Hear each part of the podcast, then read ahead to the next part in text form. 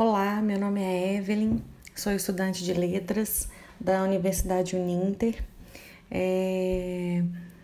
Estou é... apresentando agora um portfólio na área de linguagem e sociedade. E meu, o meu o tema do meu podcast é sobre Cora Coralina, uma personagem é, incrível e marcante na literatura brasileira é, eu já apreciava as obras de Cora Coralina antes e, através agora dessa apresentação, eu fiquei ainda mais encantada pela história dela. É uma menina humilde, começou muito nova, estudou muito pouco, é, de uma região de Goiás extremamente pequena e humilde. E Cora Coralina é, marcou a região, marcou Goiás. É, no entanto, que quando você fala de Cora Coralina, não é, só, não é conhecida como Goiás, e sim como o Goiás antigo.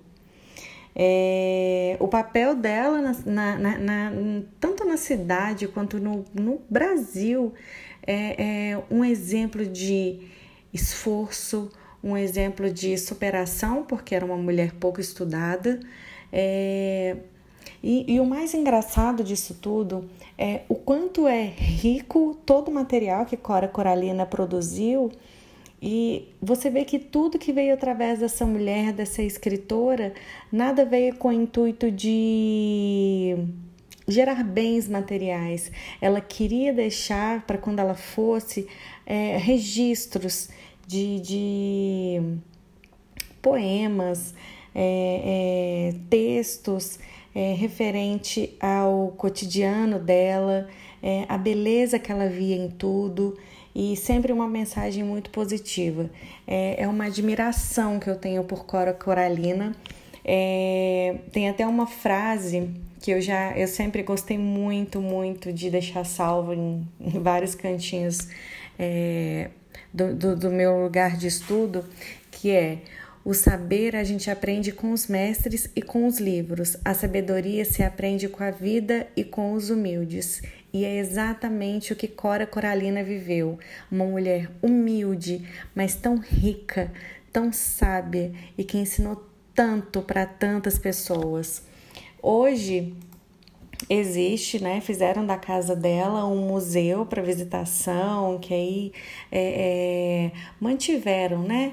As, uh, os itens originais da casa para visitação, que inclusive nesse momento, entrando no site do Museu da Casa de Cora Coralina, é, devido à pandemia, é, o museu ele tem passado por certa dificuldade, então precisa da doa, de doação para continuar aberto porque é um, é um museu sem fundos lucrativos, é realmente para incentivo à cultura.